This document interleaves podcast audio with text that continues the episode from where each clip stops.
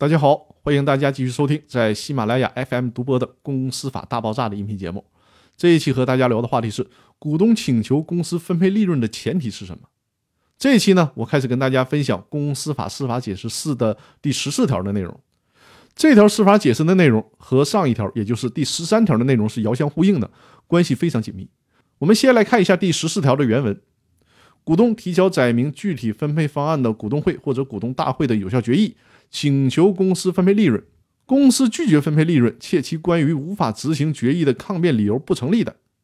人民法院应当判决公司按照决议载明的具体分配方案向股东分配利润。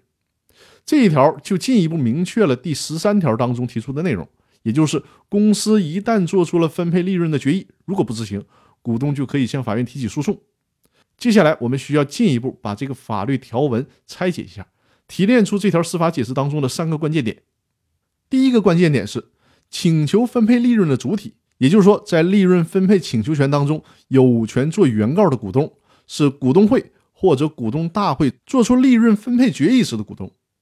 这个例子我之前的音频里面也提到过，比如说隔壁老王在担任 A 公司股东的时候，A 公司就形成了股东会决议，决定分红。但是呢，在隔壁老王还没有得到这笔分红的时候，隔壁老王就把自己的股权转让给了李富贵。如果在转让之后，公司始终没有分红的话，有权起诉公司，要求公司给这笔分红款的人是隔壁老王，而不是李富贵。第二个关键点是，请求分配利润的依据是通过股东会或者股东大会表决通过的有效决议，这里面强调的是有效决议。而且这个决议当中必须包含有具体明确的分配方案，强调必须有具体明确的分配方案。第三个关键点，法院支持股东诉求，也就是要求分红的诉求，前提是公司关于无法执行分红决议的抗辩理由不成立。也就是说，如果公司拿出了合理的不能分红的理由，那法院就不能支持股东要求分红的诉讼请求了。以上是围绕着公司法司法解释四。第十四条内容的关键点给大家做了解读，